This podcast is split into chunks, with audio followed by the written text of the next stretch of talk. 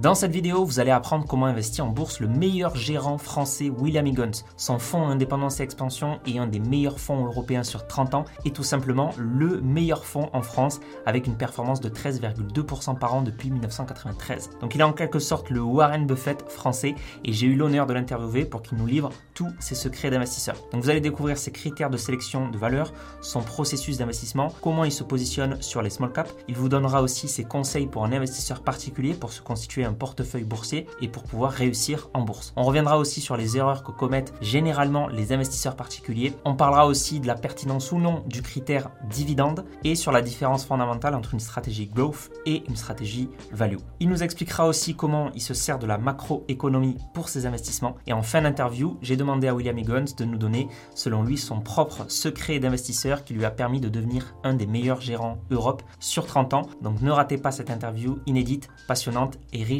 en enseignement, vous allez voir. Je vous laisse visionner tout ça tout de suite. Bonjour Monsieur Higgins, c'est un réel plaisir de vous avoir euh, aujourd'hui. bonjour Mathieu, merci de m'avoir invité. Bah, avec plaisir. Alors pour ceux qui ne vous connaissent pas, vous êtes le gérant d'Indépendance AM et votre fonds qui investit donc sur des small caps, euh, des petites actions françaises est tout simplement le meilleur fonds euh, France, Action France sur 25 ans et un des meilleurs fonds européens sur 30 ans. Il a généré une performance annualisée de 13,2% avec un alpha supérieur à 5%, ce qui est quand même assez impressionnant. Alors j'ai calculé l'alpha de Warren Buffett juste pour, pour s'amuser un peu avec Berkshire Hathaway depuis la même année, donc depuis 1993, il est de 3,55%. Donc autrement dit, vous êtes un peu le Warren Buffett français, donc c'est vraiment un honneur de vous avoir aujourd'hui euh, sur cette chaîne. Est-ce que vous pourriez euh, nous expliquer vos critères de sélection de valeur? Quel est votre processus d'investissement au sein de votre fonds? Alors notre processus est assez simple. On cherche à déterminer une population qui devrait surperformer. Et cette population, euh, bon, a priori, tout le monde est d'accord que quels sont les critères qu'il faut regarder. Enfin, non, je ne devrais pas dire ça. Il y a quand même. Euh, les, euh, non, enfin, la plupart des gérants ou des investisseurs sont gros et on évalue, donc ce n'est pas la plupart. Donc, nos critères sont une faible valorisation. On pourrait prendre le price earning, mais on prend le prix sur autofinancement parce que c'est un critère qui est un peu moins regardé et notamment dans les périodes de récession, euh, il est plus intéressant parce que le résultat net à la limite va disparaître, mais l'autofinancement va être plus stable. Et deuxièmement, la rentabilité des capitaux engagés. Alors ça, pour deux raisons en fait.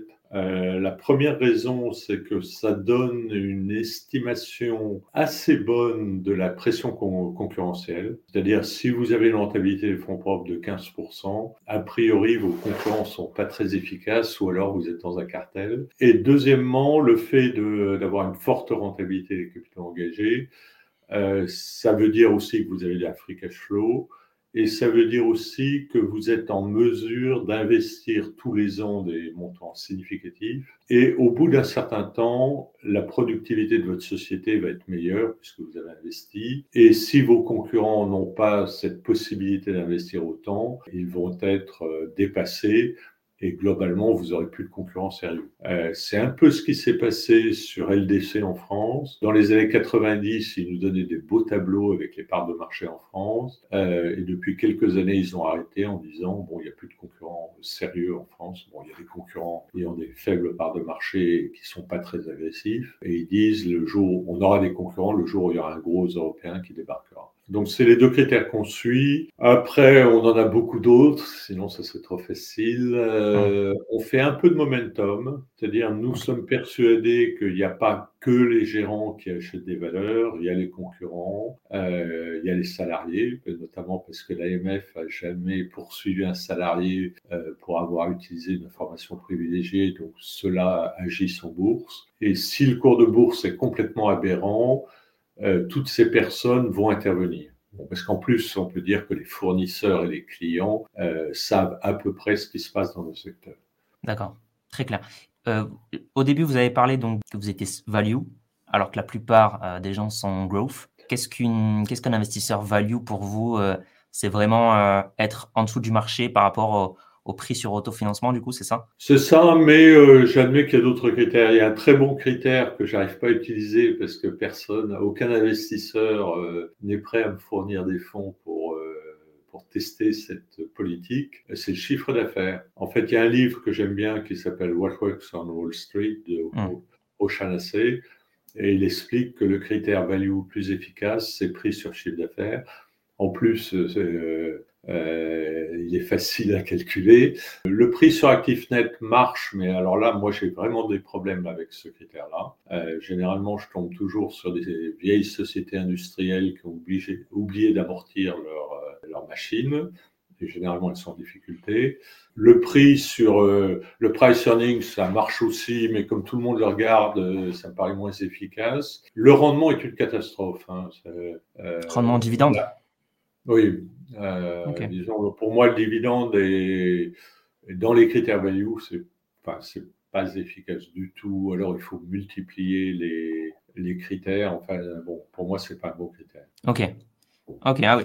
Bon, ça, c'est super intéressant parce que euh, côté investisseur particulier, en France, mais surtout aux États-Unis, il y a vraiment un culte du, du dividende, alors qui peut servir soit pour analyser une action, soit parce que ben, les investisseurs aiment bien avoir une forme de, récurrence dans, de, paiement. Mais euh, ok, donc pour vous, aujourd'hui, les dividendes, ce n'est pas du tout un, critère. Du coup, j'imagine que en tant qu'investisseur dans des small, dans des small caps, vous avez plutôt des entreprises qui réinvestissent à l'intérieur de la boîte, qui, qui réinvestissent plutôt que qui distribuent leurs bénéfices, c'est ça?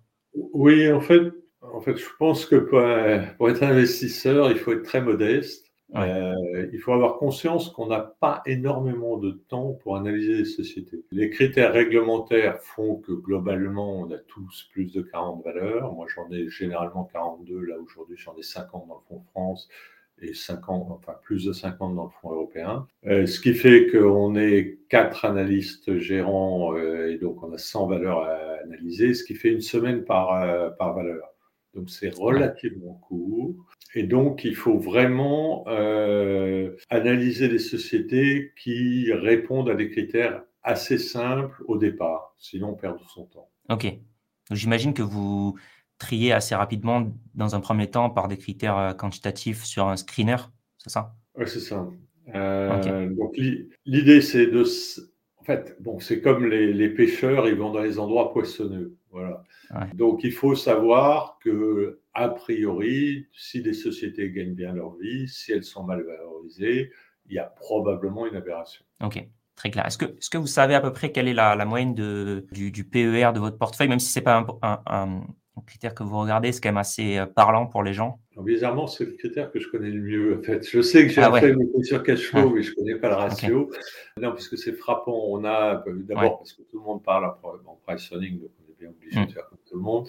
Euh, aujourd'hui, on doit avoir un pricing sur la France inférieur à 10. Euh, on est sur un marché baissier euh, On est clairement sur un marché baissier. Le marché, la dernière fois que j'ai regardé, était encore à 15. 15, c'est un peu une constante. Hein, de, disons, le pricing historique du marché français, c'est 15. Donc, si vous arrivez à acheter des sociétés qui ont des pricing de 12, ou encore mieux si c'est 10 ou 7, c'est encore mieux. Euh, vous êtes vraiment dans la value. Ouais, c'est ce que disait euh, un peu le père de la value, euh, Graham. Je crois que son, son, sa référence était 15. Oui, c'est ça. Non, mais bizarrement, c'est en fait c'est une des constantes du marché action, au moins américain, hum. et, aussi du marché français, en fait. Justement, par rapport à ça, par rapport à ce genre de, de PER, est-ce que, est que vous connaissez la valeur avec le plus faible PER que vous avez dans, dans votre portefeuille? Il faudrait que je vérifie. Euh, il se pourrait que ça. Excel est pas mal. Euh, euh, doit être à peu près à 8 fois. je vais quand même regarder, vérifier parce que. Allez-y. Hein. Je ne voudrais pas dire une bêtise. le pressing le plus bas. Ah, c'est LD. Ok. Oui, LD qui est oui, probablement. Enfin, on pourrait dire cinq fois. Ah non, mais ok. Euh, soudainement, tout vient à l'esprit. C'est Viel. Ok. S'ils arrivent à maintenir leur, enfin, oui, peut-être pas. Attendez, on va changer un peu les chiffres. C'est probablement ALD, mais c'est un peu compliqué avec la, avec l'acquisition de l'Isplan. À vue de nez, j'aurais tendance à penser que c'est un price de 5. Ouais. Euh, ça va être de, de, Richebourg est pas mal. De Richebourg, ouais, impressionning de 4 si la récession n'est pas extraordinaire. Euh, Viel est à peu près à 6 fois. Et Erige est à 6 fois aussi. C'est quand même impressionnant de, de, de, voir à quel point vous êtes transparent sur votre portefeuille ça, et, vous donnez aussi toutes, les, toutes votre stratégie globalement. Ça, pour vous, c'est pas du tout un, un souci. Euh, globalement, euh, la majorité des, des, gérants, comme vous dites, seront growth de toute façon et, et viendront pas sur votre secteur, euh, sur la value, c'est ça? En fait, de temps en temps, on se dit que que c'est pas une bonne stratégie. Euh, bon, notamment parce que il se trouve qu'il y a un forum sur la SICA et qu'il y a notamment euh, un individu qui dit qu'il investit dans les premières lignes de notre fonds et qui bat notre fonds. Donc en plus, il ne peut pas de commission de gestion, ce qui nous fait de la peine. Moyennant quoi, si on regarde le côté positif, si les gens achètent les valeurs qui sont dans le portefeuille, euh, ça améliore le TRI parce qu'elles montent plus vite que si personne n'en achetait. Disons, comme ça marche depuis à peu près 25 ans ou même plus, il n'y a pas vraiment de raison de changer. Ouais, après, le, le monsieur, il peut dire qu'il bat votre fond, mais euh, on n'en est pas sûr non plus, quoi. Il peut très bien mentir aussi. Non, mais on sait que, en fait, on a un portefeuille assez pondéré. Les premières lignes battent euh, la moyenne. Euh, sur le fonds France, j'ai toujours la pondération pour moi est toujours un atout parce que je vérifie, disons, tous les mois si la performance médiane est supérieure à la pondérée et très très régulièrement la pondérée est meilleure que la médiane. En tout cas, moi je trouve qu'il y a vraiment une, différence entre ben, votre approche, on voit vous avez des PER autour de 10, euh, même 5, 6, 7, 8 parfois, et ce, que je vois moi plutôt côté investisseur particulier. Récemment, j'ai demandé à ma communauté quelle était euh, la meilleure action à détenir en portefeuille selon eux, et c'est Air Liquide qui est tombé. Donc Air Liquide. Euh, oui, mais à la limite, ils n'ont pas dit LVMH, ce qui me paraît aussi vraisemblable. Alors LVMH était second, était second. voilà. Donc il y a souvent des noms comme LVMH, Air Liquide, L'Oréal, euh, Hermès qui vont sortir. Et souvent, ben voilà, c'est des, des, PER, je pense, qui sont supérieurs à 25, voire 30. c'est clairement pas de la value. Bonjour, mais bon. C'est ça. Oui, non, non, mais ça a très bien marché, c'est sûr. En fait, pour moi, le problème de la value, c'est il y a 9, non, il y a maintenant, il y en a moins, donc il y a à peu près 875 sociétés cotées en France. Et on va toujours vous sortir pour les gens qui font de la euh, du growth, disons Hermès, LVMH, euh, Air Liquide. Le petit problème, c'est que ces trois sociétés, bon après on peut en rajouter deux ou trois, quatre ou cinq, disons, mais ça veut dire que statistiquement, il n'y a que 10 sociétés sur 875 qui permettent effectivement de battre le marché en étant très bien valorisées. Donc vous jouez statistiquement, euh, vous prenez pas mal de risques. Pour moi, le luxe, mais euh, je suis pratiquement le seul à le penser, euh, c'est très cyclique, à part que ce n'a pas été depuis une vingtaine d'années, parce que au niveau mondial, le nombre de millionnaires a explosé, et tant que le nombre de millionnaires croît, plus que le PIB mondial, euh, le luxe marchera bien. Donc, euh, euh, donc pour le moment, c'est parfait. enfin, j'en sais rien. Je suis incapable de savoir si le nombre de millionnaires est en train de s'accroître ou diminue cette année. Mais en fait, si vous jouez le luxe, vous jouez le nombre de millionnaires dans le monde. Bon, je pense qu'un si jamais ce chiffre était stable, on risque de découvrir que le luxe est assez cyclique parce que finalement, vous n'êtes pas obligé d'acheter des produits de luxe euh, et qu'en plus c'est des phénomènes de mode. Donc à part LVMH qui a réussi à, surfer les différentes modes, euh, vous risquez un jour ou l'autre de vous trouver avec une marque qui n'est plus à la mode et là c'est extrêmement douloureux. Moi je vois aussi quand même un autre risque, c'est que souvent on est un peu attiré par ces sociétés qui ont qui, sont bien montées sur les 5-10 dernières années, justement parce qu'elles sont growth, parce que euh, leur cours a pas mal elles sont plutôt momentum, je dirais même, leur cours a pas mal augmenté. Maintenant, euh, c'est pas dit que sur les 5-10 prochaines années, ça soit la même chose. Et on sait aussi, euh, on sait aussi bien que bah, les, les, papiers le montrent, les études le montrent. On sait que la value a plus de probabilité de battre le growth sur le long terme. Et, et d'ailleurs, ça, c'est quelque chose qui, qui est assez frappant sur, sur votre site internet parce que vous listez un petit peu les études qui fait que vous avez élaboré cette stratégie value. Notamment, vous citez euh, French et Fama, vous citez voilà, des, gens comme ça, vous, mettez même le lien vers les, papiers scientifiques. Est-ce que pour vous, euh, c'est important de, connaître euh, ces classiques et de pas dévier de sa stratégie de base? Oui, parce que il faut savoir, bon, les années 2010-2020 ont été des années grosses et on aurait, bon, je ne vais pas citer de concurrents, mais en 2019, il y a certains concurrents qui étaient value jusqu'à présent, qui ont fini par dire euh, bon abandonner euh, la value, j'ai un petit fonds grosse euh, et vous devez il vaut mieux investir dans celui-là que d'investir dans les autres. Nous, on, on a toujours été persuadés qu'on pouvait avoir des mauvaises années, d'ailleurs on en a eu, mais ce qui nous rassurait un peu, c'est que la sous-performance des values, si on lit toujours le même livre, Fox on Wall Street, euh, le pire, ça a été trois ans de suite. Nous, jusqu'à présent, on n'a pas dépassé deux ans, euh, mais on sait que ça peut être trois ans. Donc, il faut quand même, voilà, et que c'est et que personne n'est capable de passer d'une stratégie à une autre. Donc, il vaut mieux avoir une stratégie qui statistiquement marche mieux que les autres, euh, même si on sait que de temps en temps ça marche pas. Et ce qui était plus étonnant, c'est-à-dire sur une décennie qui a été grosse, c'est-à-dire l'année 2010-2020, euh, le fonds France a battu euh, tous les autres fonds, ce qui veut dire que le critère qu'on a toujours eu, mais qui était un critère, c'était assez amusant, c'était un critère qu'on respectait, mais qu'on trouvait secondaire d'une façon très subjective. On le respectait, mais c'était euh, subjectivement, c'était secondaire, qui était la rentabilité des capitaux engagés. Et comme on a bien marché dans une période grosse, on a été obligé de, enfin, on a changé le discours, bon, il faut être clair, euh, en disant on a deux critères, la rentabilité des capitaux engagés et la faible valorisation. Parce que sinon, on n'arrivait pas très bien à expliquer pourquoi dans une période où les grosses marchaient bien, un fonds value marchait bien. En plus, on n'aimait pas trop parler de la rentabilité des fonds propres ou de la rentabilité des capitaux engagés, parce qu'on se disait si on donne tout, euh, tout le monde va, faire la même chose et on ne sera qu'un fonds parmi d'autres. Euh, et c'était mauvais d'un point de vue concurrentiel. Mais bon, disons, Gross, en dépit des... Enfin, d'abord, euh, Gross a bien marché euh, pendant une dizaine d'années, donc il n'y a pas... disons, les gens vont rester grosses. Et d'après moi, la... les stratégies de croissance sont bien au point de vue marketing. Donc elles resteront euh, pratiquées. Parce que si vous donnez de l'argent à quelqu'un, enfin à un gérant bien sûr, et que celui-là vous dit je suis incapable de prévoir l'avenir, je me contente d'acheter des titres pas chers, euh, vous n'allez pas être rassuré. Et finalement, le, euh, le gérant gros qui vous dit moi j'ai investi dans des sociétés dont je suis raisonnablement sûr, on va dire, qu'elles vont croître très vite pendant cinq ans, ça rassure.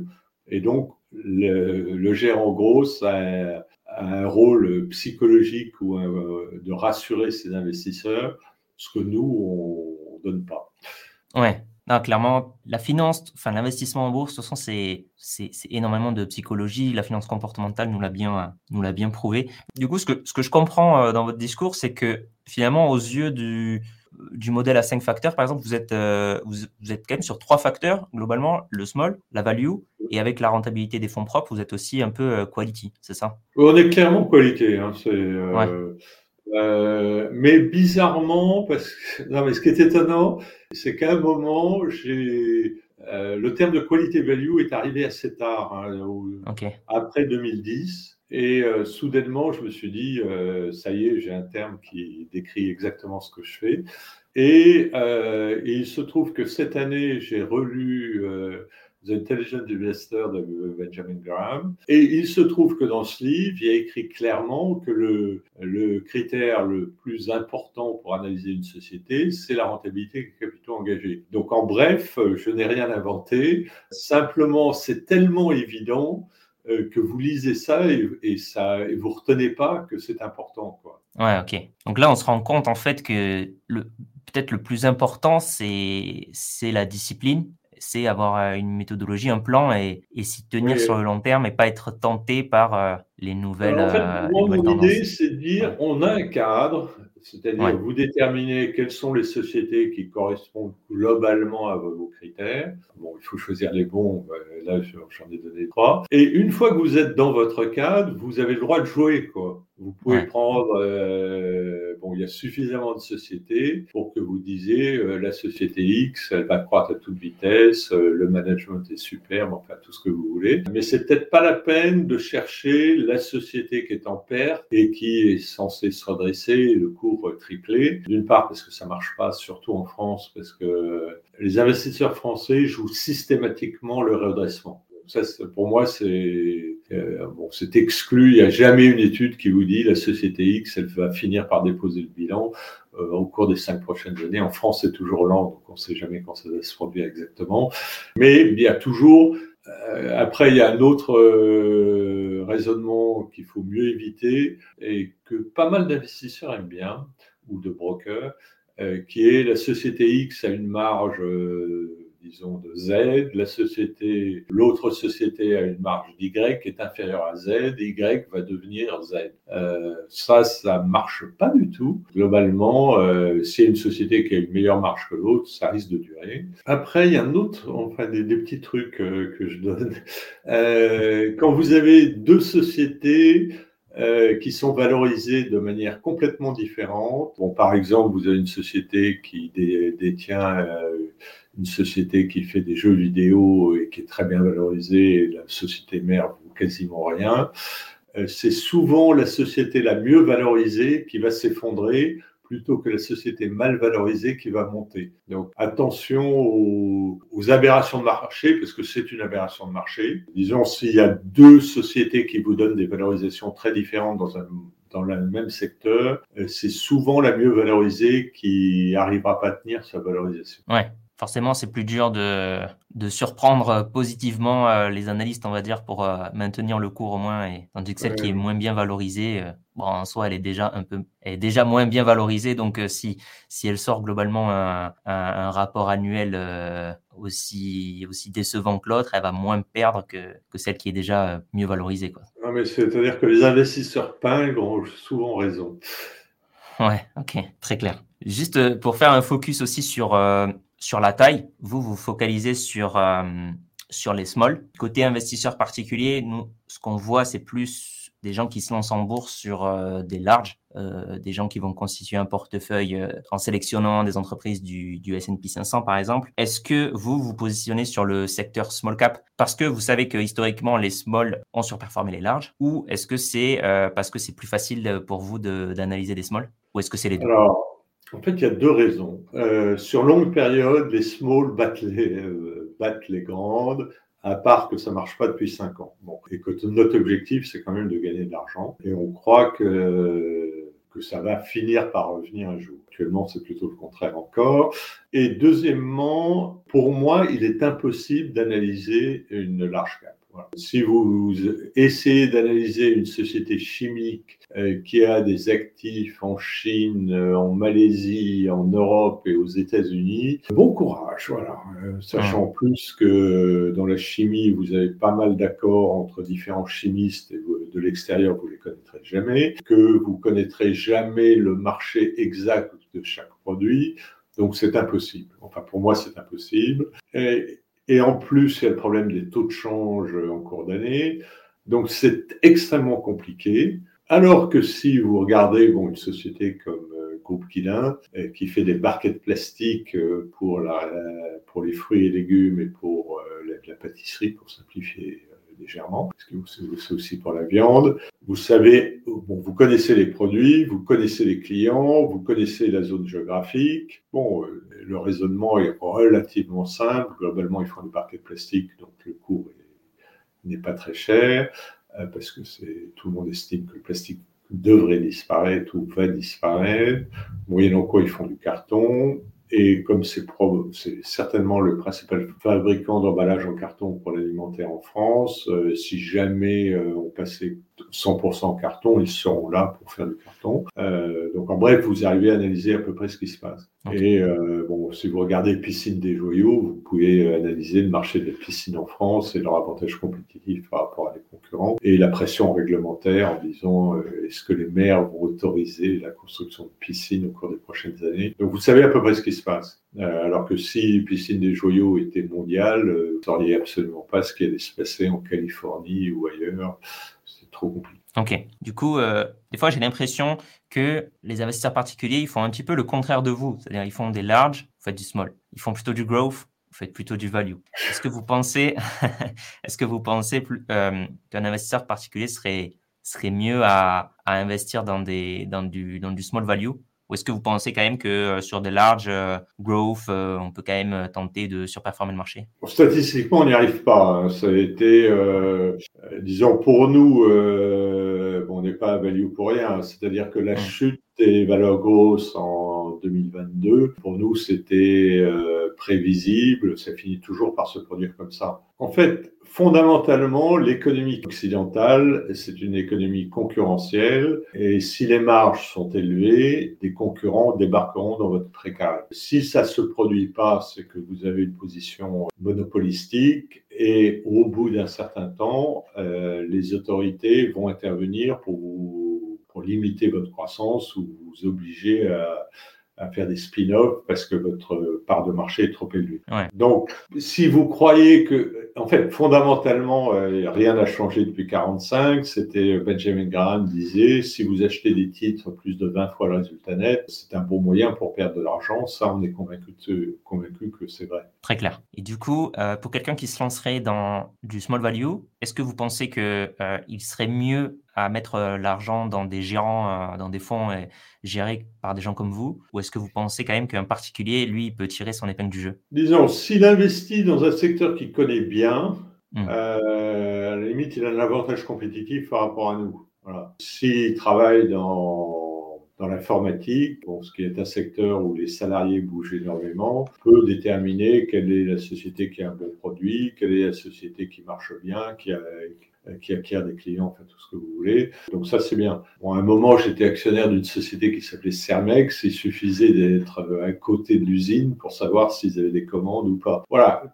De temps en temps, bon, vous avez un avantage compétitif, euh, utilisez-le. Ça ferait un portefeuille. Donc, si vous avez le temps de lire les rapports annuels, si vous avez les valorisations, bon, ça se trouve assez facilement, puisque avec un rapport annuel et un cours, vous avez un price earning. Voilà, si vous êtes capable de lire les rapports annuels, vous serez un, pratiquement un bon spécialiste de la valeur si vous avez euh, le temps de le faire et si vous retenez bien ce que vous avez lu. Si vous, aujourd'hui, je pense que vous pouvez vous faire un petit portefeuille diversifié de 20 valeurs ayant des price earnings inférieurs à 8, ce qui est quand même aberrant. Bon, vous risquez de souffrir cette année parce que le marché est quand même à peu près efficient. Donc, s'il donne des pricing de 8, euh, c'est globalement ces sociétés n'auront pas une année exceptionnelle en 2023. Mais dès que la conjoncture sera meilleure, pricing de 8 se transformeront, avec un peu de chance, se transformeront en 12 et vous aurez gagné 50%. Donc ça, c'est jouable. Hein.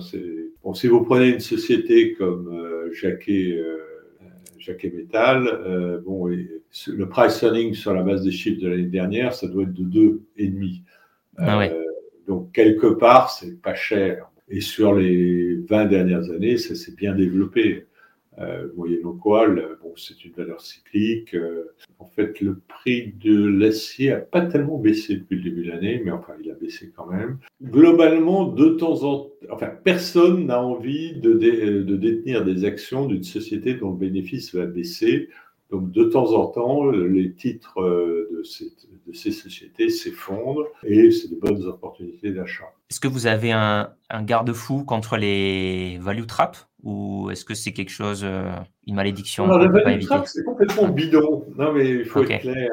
Euh, alors, bon, premièrement, il y a eu des études qui sont sorties en disant que 80% des sociétés faisaient à peu près le marché monétaire et donc, il n'y en avait que 20% qui bougeaient. Donc, euh, donc, dans les values, on doit avoir 80% de nos titres qui font rien. Ouais, comme partout ailleurs. Euh, mais on devrait avoir à peu près le même chiffre dans les grosses. Il se trouve que l'étude n'a pas déterminé une différence entre les grosses et les values. Néanmoins, bon, les value traps, il y a quand même des moyens d'éviter euh, quelques-uns. Euh, ne jamais acheter une société dont le chiffre d'affaires baisse. Ça, pour moi, c'est essentiel. C'est euh, si le chiffre d'affaires baisse, il ne faut pas y toucher. Et effectivement, c'est probablement à cause de ça que les gens parlent de value trap. C'est-à-dire, euh, il y a des valorisations qui sont basses, euh, le chiffre d'affaires baisse, et c'est extrêmement dur de maintenir un résultat quand votre chiffre d'affaires baisse. Euh, bon, ça, bon, effectivement, c'est un critère qu'il faut regarder. Et sinon, bon, il y a, y a de grosses, en fait, il y, a, il y a le même genre de, enfin, c'est encore pire. Oui.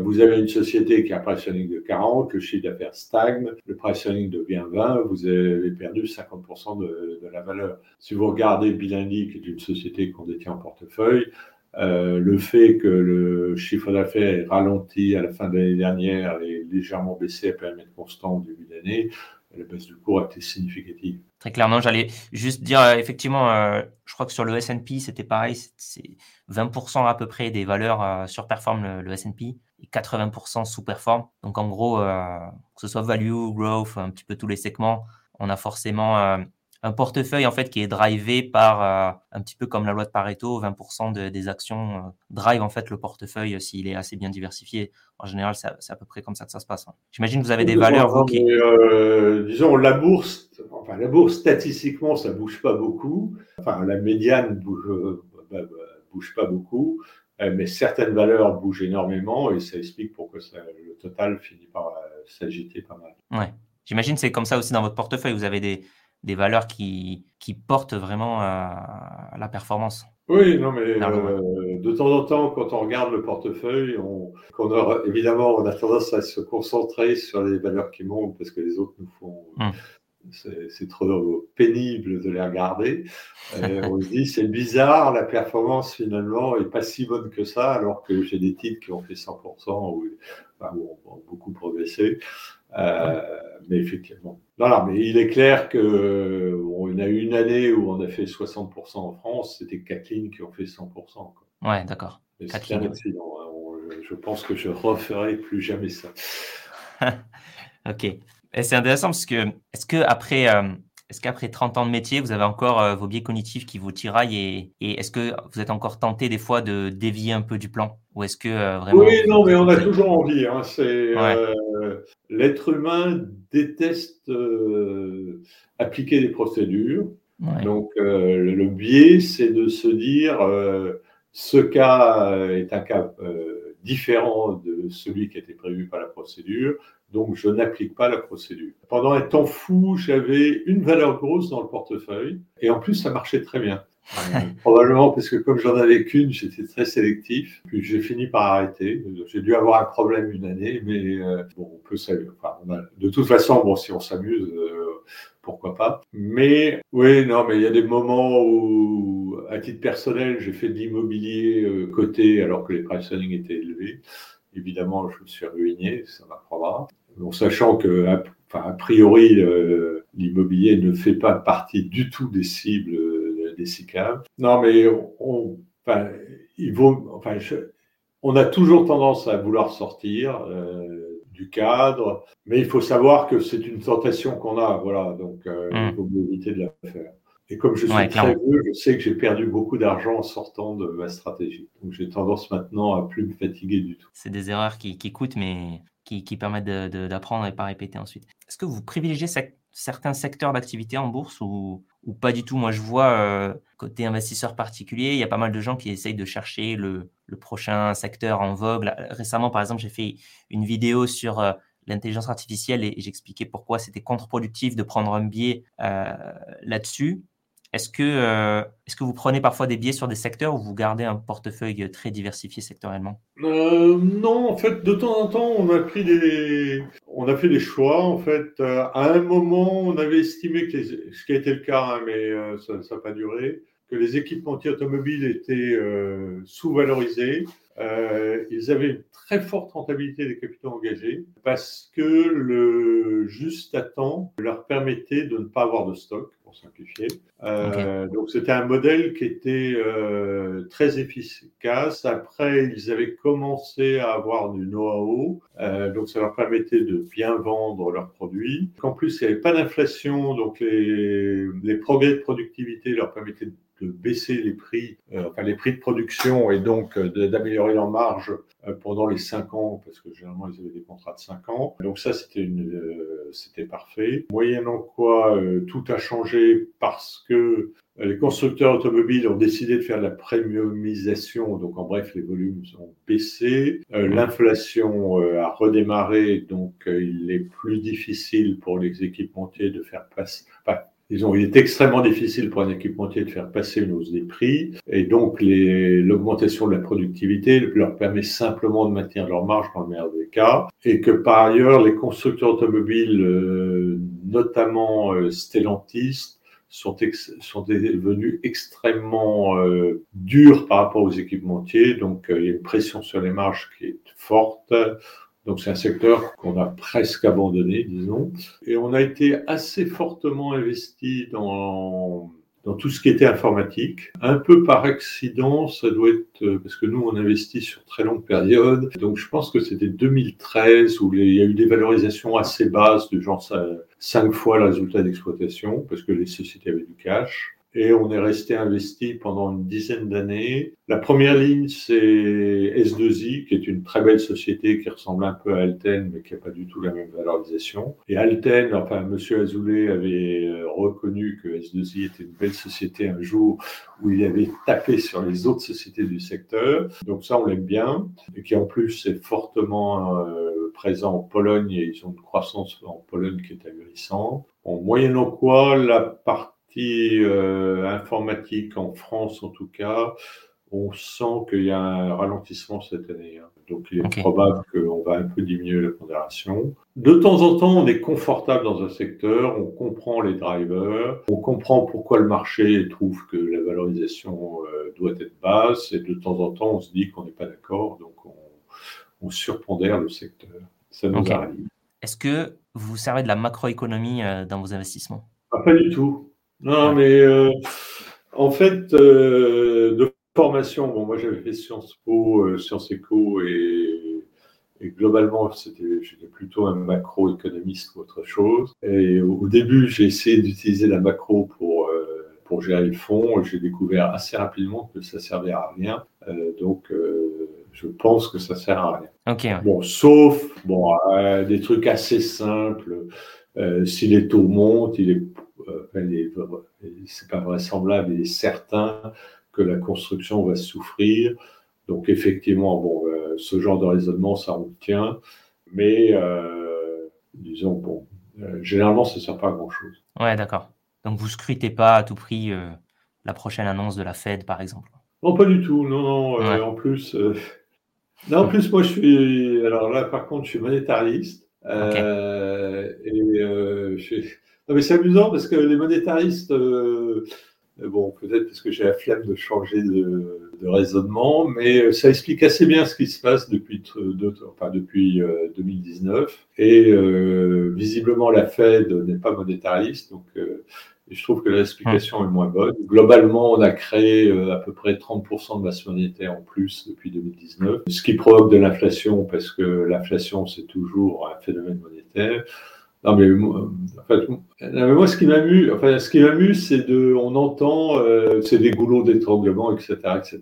Pour moi, c'est la masse monétaire qui a cru, donc les prix ont augmenté. Les banques centrales n'ont plus la main parce qu'il y a quelque chose qui s'appelle la vélocité de la monnaie. C'est-à-dire, mmh. globalement, euh, quand il n'y a pas d'inflation, que vous avez de l'argent dans votre compte en banque, vous ne l'utilisez pas, mais ça ne vous rend pas malade. Quand il y a beaucoup d'inflation, vous essayez de vous débarrasser de votre cash le plus vite possible. Et donc, euh, avec une quantité de monnaie euh, constante, vous pouvez avoir beaucoup plus de transactions. Et d'après moi, avec l'inflation qui a accéléré fortement depuis l'année dernière, euh, la vitesse de vélocité va s'accroître fortement. Et comme personne n'est capable de prévoir à l'avance la vélocité, les banques centrales sont en difficulté. Donc pour moi, il y aura de l'inflation, elle aura beaucoup de mal à redescendre, et c'est plus un phénomène monétaire qu'un phénomène de pénurie. Ok, ok, très clair. Je suis quand euh, même macroéconomiste finalement. ouais, vous avez gardé ce, raisonnement quand même, mais après, pour votre fonds, ça, ça, ça, ça ne joue pas dans votre prise de décision, si je comprends bien. Non, parce que parce qu'en fait, bon, il faut quand même euh, se rappeler que les économistes euh, ont, du mal à prévoir les récessions. D'abord, ils prévoient de temps en mmh. temps des récessions qui n'ont pas lieu. Notamment fin 2018, on a souffert horriblement parce que les gens anticipaient une récession en 2019 et on l'a pas vu. Euh, néanmoins, mmh. bon, baisse des cours fin 2018 qui était significative. Ne pas oublier que de temps en temps, les gens découvrent qu'il y a eu une récession deux ans plus tard. Donc, bon faut pas surestimer nos capacités à prévoir l'avenir et que par ailleurs, la, certitude, c'est que généralement l'économie croît et donc euh, il vaut mieux se, être optimiste et se dire que l'économie devrait croître. Ok, ouais. Donc je pense qu'on est, on est complètement d'accord sur ça et je pense qu'on est aussi d'accord sur euh, le fait que essayer d'anticiper le marché, forcément une bonne solution. Le market timing, en général, euh, c'est contre-productif. Il me semble que euh, votre philosophie d'investissement sur ça, c'est d'être un maximum investi, si possible, être 100% investi tout le temps, c'est ça? Oui, bon, il y, a, beaucoup d'études qui démontrent que les gens qui font du market timing perdent par rapport au marché 2% par an. Donc c'est probablement une des raisons pour lesquelles les gérants ont du mal à battre leur indice. D'une part parce qu'ils gardent du cash. Hein. Il y a peu de fonds qui, qui s'interdisent pratiquement d'avoir du cash. Euh, donc on ne fait pas de market timing, on est toujours investi à près de 100%. Et en plus, c'est assez bien parce que l'objectif quand même, c'est de bouger le moins possible. Et si vous êtes investi à 100%, avant d'acheter quelque chose, vous êtes obligé de vendre. Donc c'est deux décisions. Donc ça ralentit un peu la prise de décision. Et si vous n'avez pas des idées géniales pour les acquisitions ou les ventes, vous faites rien. Généralement, faire rien est une stratégie qui, euh, a son mérite.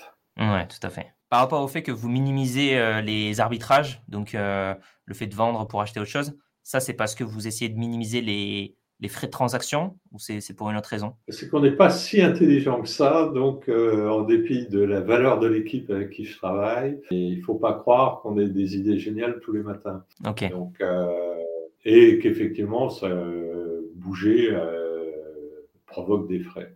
Ok, ça, c'est très clair. D'ailleurs, quelle est la, durée à peu près de détention moyenne d'une action au sein de, votre fonds, vous savez? On garde les actions en moyenne à peu près 4 ans et demi. Soit okay. passant, c'est hyper compliqué de, calculer les détentions moyennes. Parce que si, vous avez par exemple une souscription aujourd'hui et un rachat euh, demain du même montant, euh, et que vous vendez les actions aujourd'hui et que vous les rachetez demain, est-ce que c'est votre durée moyenne a changé ou est-ce qu'elle est constante? Pour moi, elle est constante, mais on pourrait dire qu'elle a changé. Ok. C'est la signature de cette émission qui s'appelle euh, Secret d'investisseur. En fait, euh, donc chaque invité nous livre un petit peu son, son petit secret. je ne sais pas si vous en avez un. Est-ce que selon vous, vous avez un petit secret qui vous a permis euh, bah, d'avoir ces performances sur, sur 30 ans Quel est, selon, vous, le, petit truc qui fait euh, en plus que, que, vous, que vous soyez euh, parmi les meilleurs fonds en Europe aujourd'hui? Je crois que c'est vraiment de regarder la rentabilité des fonds propres. OK. ce qui est frappant, c'est, disons, bon, j'ai eu de la chance en tant qu'analyste financier d'avoir été formé par un analyste qui était très bon au point de vue théorique, mais mauvais en pratique, et, et sur le champagne, en fait qui avait expliqué que euh, à l'époque, le champagne était à la mode, mais la rentabilité des capitaux engagés était faible parce qu'ils ont des stocks énormes, et que globalement, euh, si vous pouvez pas croître plus vite que bénéfices mis en réserve sur fonds propres, sauf à accroître l'endettement, et qu'au bout d'un certain temps, euh, si vous accroissez trop l'endettement, vous êtes obligé de faire une augmentation de capital. Et euh, le marché a du mal à admettre ça. Par exemple, le fait que la Compagnie des Alpes ait fait une énorme augmentation de capital euh, il y a quelques années, euh, c'était simplement que leur rentabilité capital engagé était catastrophique. Et les problèmes des maisons de retraite, c'était aussi ça. Bizarrement, les analystes ont du mal à, à mettre en rapport la croissance et la rentabilité des capitaux engagés. Et si vous voyez qu'il y a un écart énorme, enfin significatif. Euh, vous avez le droit d'investir dans ces valeurs-là, mais il faut prévoir une dilution avec une augmentation de capital. Donc la rentabilité des fonds propres est quand même un, et c'est rarement regardé. C'est-à-dire, vous avez beaucoup d'études qui vont vous dire la société X est une très belle société parce que la marge d'exploitation est élevée. Vous avez très peu de sociétés qui vont vous dire la société X est super parce que la rentabilité des fonds propres est de 15%. Donc, sans vous fatiguer, vous regardez la rentabilité des fonds propres. Si c'est supérieur à 10, la société est une belle société. Donc, finalement, c'est assez simple à vous. très clair. C'est clair, si on a des critères, une discipline de faire, bon, il est possible de faire euh, des choses pas mal. Mais euh, c'est quand même pas donné à tout le monde. Je ne sais pas, euh, sur votre segment, le pourcentage de fonds qui sous-performent, je pense que ça doit être moins que sur des, des segments large cap, mais, mais j'imagine que, que, ça ne doit pas être évident non plus de surperformer, même sur les small. Pour être franc, je ne regarde plus tellement les concurrents. Maintenant, je regarde l'indice, donc c'est beaucoup plus simple. Mais vous avez raison, c'est Warren Buffett, en fait, reçoit tous les ans une promotion d'une université canadienne qui est spécialisée en value. Et il dit, euh, globalement, vous, êtes tous capables de faire de la value, mais psychologiquement, il n'y en aura que, 5% qui est capable de le faire. Euh, probablement parce que, en fait, pour moi, les, deux biais qui, qui, tuent la value, en fait, euh, sont assez simples à voir. Vous achetez des titres pas chers, ça marche bien. Euh, et au lieu de se dire euh, c'est parce que j'ai acheté des titres pas chers que j'ai une bonne performance, vous vous dites euh, les sociétés du portefeuille sont de très belles sociétés, elles sont chères mais elles le méritent. Donc là vous êtes plus value. Ou alors vous vous dites globalement j'ai des bonnes performances, c'est parce que je suis un génie. et une fois que vous êtes un génie, vous devenez stock picker, c'est-à-dire vous achetez entre pour moi, c'est n'importe quoi, c'est-à-dire vous ne pouvez pas déterminer à l'avance ce que la personne va acheter, euh, et vous faites à la fois de la value et du GOS et enfin, des tas de choses différentes, et vous êtes plus value. Donc, euh, il faut vraiment se rappeler que le succès des stratégies value, c'est simple, c'est d'acheter des titres pas chers, et qu'il ne faut pas après trouver une autre explication euh, qui finit par vous séduire et vous amener à ne plus être value. Ouais, très clair. Alors, juste avant euh, de terminer, est-ce que vous pouvez nous parler un peu plus précisément de vos fonds d'investissement?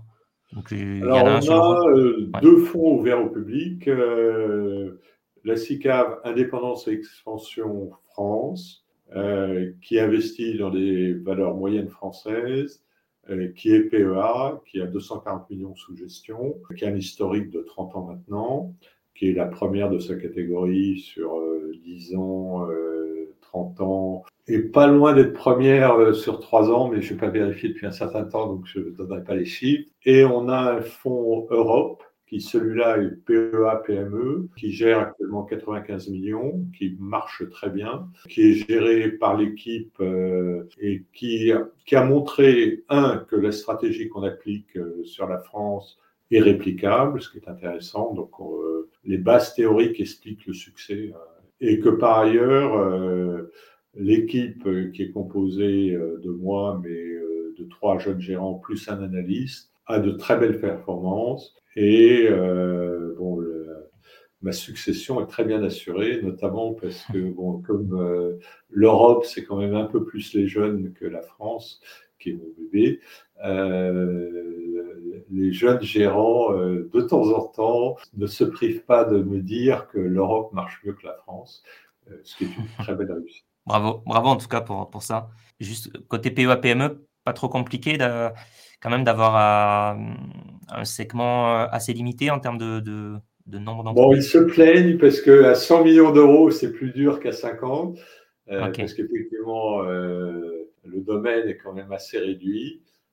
Bon, le fait d'être en Europe, ça élargit un peu le domaine. Euh, mais il est sûr que les fonds PEA-PME sont, sont limités en taille euh, si on veut vraiment avoir de bonnes, performances. de bonnes performances. Non, il y a vraiment En fait, pour moi, le, problème du PEA-PME, c'est que euh, on a maintenu la barre des 25%. Le, aucune société ne doit détenir plus de 25% du capital, mais la, même la plupart des boîtes familiales sont détenues par un holding familial. Donc il faudrait, euh, disons, permettre aux sociétés qui sont détenues par un holding familial d'être incorporées dans le PEA-PME. Je pense que ce serait la, une réforme utile parce que sinon, bon, la plupart des gérants, honnêtement, c'est l'univers du PA-PME est trop réduit. Quoi. Surtout que les entreprises familiales, souvent, ça peut être des entreprises très intéressantes. Oui, on a bien une entreprise familiale, hein, parce que euh, euh, d'après nous, il y a deux types de sociétés. Il y a les sociétés qui vous disent euh, ma stratégie est la bonne et dans cinq ans, je vais doubler mon résultat net. Donc, à la limite, vous avez un pricing de 20 sur la base des derniers chiffres connus, mais de 10 à horizon 5 ans. Et d'autres sociétés qui vous disent, je fais ce que je peux, euh, je fais mon maximum, mais je ne vous donnerai pas de guidance. Ces sociétés-là ont moins de chances d'avoir un pricing euh, élevé. Euh, parce qu'elles font moins rêver, mais il n'y a pas de différence de nature entre les deux sociétés. Non, parce que en fait, c'est extrêmement dur de prévoir vos résultats à l'avance, même si vous êtes le patron de la société, parce mmh. que ça dépend notamment de ce que vont faire vos concurrents et vos clients. Et si vos concurrents euh, ne font rien et que vous avez une bonne stratégie, vous allez améliorer vos marges. Si vos concurrents font strictement la même chose que vous, c'est vos clients qui vont bénéficier de la rente et vous n'allez pas améliorer vos marges. Donc, globalement, c'est quand même extrêmement difficile de savoir, de savoir les résultats de votre politique, même si elle est bonne. Euh, bon. Donc, et les sociétés familiales n'ont pas pour objectif principal d'accélérer la hausse de leur cours. Euh, ils savent que le cours va s'aligner à peu près au bénéfice par action. Si le bénéfice par action double, le cours va doubler. Euh, et c'est pas la peine d'essayer de le faire monter en parlant bien. Donc, euh, ouais, Donc il y a plus de chances d'avoir des sociétés familiales sous-valorisées que des sociétés euh, non détenues par des familles où généralement les dirigeants sont mieux rémunérés et sont notamment rémunérés en fonction de la hausse du coût. Donc eux, ils ont tendance à essayer de faire monter le coût. Donc la valorisation est moins bonne pour un acheteur. Ouais, donc on voit bien que la principale différence, c'est simplement le discours des dirigeants. Et ça, ça, ça impacte les investisseurs qui du coup euh, n'analyse pas forcément en fait les, ratios, mais plus parfois les, discours. Quoi. Et, donc, euh, et donc vous, vous êtes là plus en analyse quantitative, euh, qualitative que sur ce que disent les gérants sur l'avenir. Ça, ça vous intéresse pas, si je comprends bien.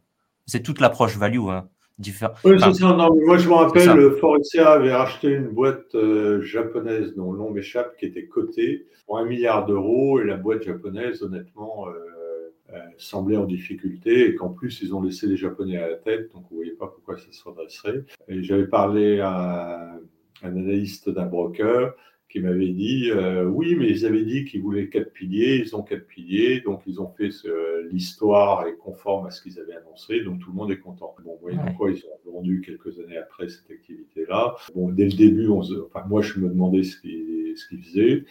Euh, j'avais pas complètement tort et l'histoire, ça sert pas à grand chose. Ouais, ok. Non, les chiffres. Euh, non, mais il faut se dire que les chiffres, c'est un langage, en fait. Hum. Euh, et que c'est un langage qui, qui, est assez clair et qui est, qui est, aussi clair que le discours des dirigeants. Et qu'en plus, enfin, moi, je me méfie des discours des dirigeants parce que si vous faites venir McKinsey ou des gens comme ça, vous aurez un très beau discours et qui est très hum. convaincant. Euh, peu importe. Mais euh, entre un très beau discours et un discours euh, médiocre, enfin, c'est pas sûr que les, que les perspectives sont, sont, meilleures quand vous avez un discours parfait. Quoi. Ouais, ouais. Ça dépend pas du sous-jacent, ça dépend de, du coaching en communication de McKinsey. Ouais. moi, je me rappelle d'une société qui s'était introduite en bourse et j'avais été frappé par le fait, je ne sais pas pourquoi, j'avais assisté à deux réunions. Et la première réunion, bon, le, dirigeant parlait, et on avait l'impression qu'il improvisait tout. Et je, l'ai entendu une deuxième fois, et en fait, il connaissait son texte par cœur, il n'improvisait pas du tout. Et je m'étais dit, la réalité ne peut pas être plus belle que son discours, donc je n'avais pas touché. J'avais peur bon. Un nouveau critère du coup de sélection. L'analyse, est-ce que le discours était, était bien préparé? Non, mais ok. Non, mais très clair. Super. Ben, merci beaucoup. Je mettrai en tout cas en description euh, le site de votre maison Indépendance euh, AM. Indépendance euh, Expansion, donc, qui s'est renommée Indépendance AM, si j'ai bien compris. Oui, on a simplifié. En fait, on a découvert au bout de 30 ans, comme quoi on est quand même assez lent. Disons, bon, on était en train d'améliorer notre marketing ou communication, ce qui nous arrive pratiquement tous les Oui, ça fait tous les 15 ans, disons. Et euh, on indépendance expansion, on savait que ce nom n'était jamais retenu. C'était impressionnant. Il se trouve qu'avant, la société qui détenait Indépendance Expansion s'appelait Evalfi et qu'Evalfi a été mémorisé. Il y a encore des gens qui m'appellent Evalfi. Euh, alors qu'Indépendance Expansion, ça il y avait un, un problème majeur. Donc on s'était demandé s'il fallait changer de nom. Et on est tombé sur une spécialiste des noms de société qui nous a dit deux mots abstraits. Euh, personne ne peut s'en rappeler. Donc on a trouvé l'explication. Et euh, après mûre réflexion, on s'est dit, bon, on va couper un. D'abord, ça fait gagner du temps. Et donc maintenant, on est indépendance. Mais indépendance, c'est bon, c'est assez sympathique. Super. En tout cas, voilà, je mettrai le lien en description pour ceux qui veulent euh, jeter un œil. Clairement, ça peut être, euh, ça peut être des fonds à regarder pour votre PEA, pour votre PEA PME. Donc indépendance-am.com. Merci beaucoup, Monsieur Egon. C'était bah, merci d'avoir invité. Merci pour votre transparence et pour tous vos, vos bons conseils. Merci beaucoup. Ok, merci. Au revoir. Au revoir, Monsieur Egon. Nous arrivons à la fin de cette passionnante interview avec William Higgins de ma série Secret d'investisseurs. Je suis convaincu qu'à l'heure actuelle, en fait, dans un contexte où les marchés sur les large caps sont devenus hyper compétitifs et efficients, il est pratiquement inenvisageable de surperformer le marché à long terme. En d'autres termes, en choisissant d'investir dans des actions individuelles du S&P 500 par exemple, vous vous exposez à un risque considérable de détériorer vos performances plutôt que de miser sur une stratégie ETF vous offrant une meilleure garantie. Cependant, en ce qui concerne les small caps, donc ce que je viens de dire, c'est pour vraiment les large caps, les marchés qui sont trop compétitifs, qui sont trop efficients, et eh bien là, pour les small caps, je pense qu'il y a des opportunités intéressantes qui subsistent, notamment parce que le marché est nettement moins compétitif et euh, regorge encore de potentiel, et aussi parce que, comme l'a dit William Higgins dans cette interview, eh bien il est bien plus simple d'analyser des small caps que des large caps. Si vous souhaitez aller plus loin en bourse pour vos investissements, vous pouvez accéder à ma formation gratuite pour apprendre à investir en bourse et pour apprendre à développer votre capital et votre patrimoine sur le long terme. Le lien est en description. J'espère que vous avez autant apprécié cette conversation que moi. Merci beaucoup à William Higgins d'être venu et d'avoir été autant transparent. N'hésitez pas à euh, proposer des invités, d'autres invités en commentaire pour un prochain secret d'investisseur. Vos suggestions sont précieuses. Et puis, n'oubliez pas de laisser un petit j'aime pour soutenir la vidéo et de la partager aussi avec vos amis, votre famille, vos proches pour qu'ils puissent aussi avoir ces précieux conseils d'investissement. Si vous écoutez cette interview en podcast, vous pouvez laisser un petit avis 5 étoiles sur votre application de podcast. Ça aide beaucoup. Soyez présents lors des prochaines interviews de cette série. Et si ce n'est pas encore fait, abonnez-vous à cette chaîne pour ne manquer aucune de mes vidéos à venir. Merci beaucoup pour votre soutien. Merci beaucoup pour tous vos retours sur cette série euh, de vidéos secrets d'investisseurs. On se dit à la prochaine.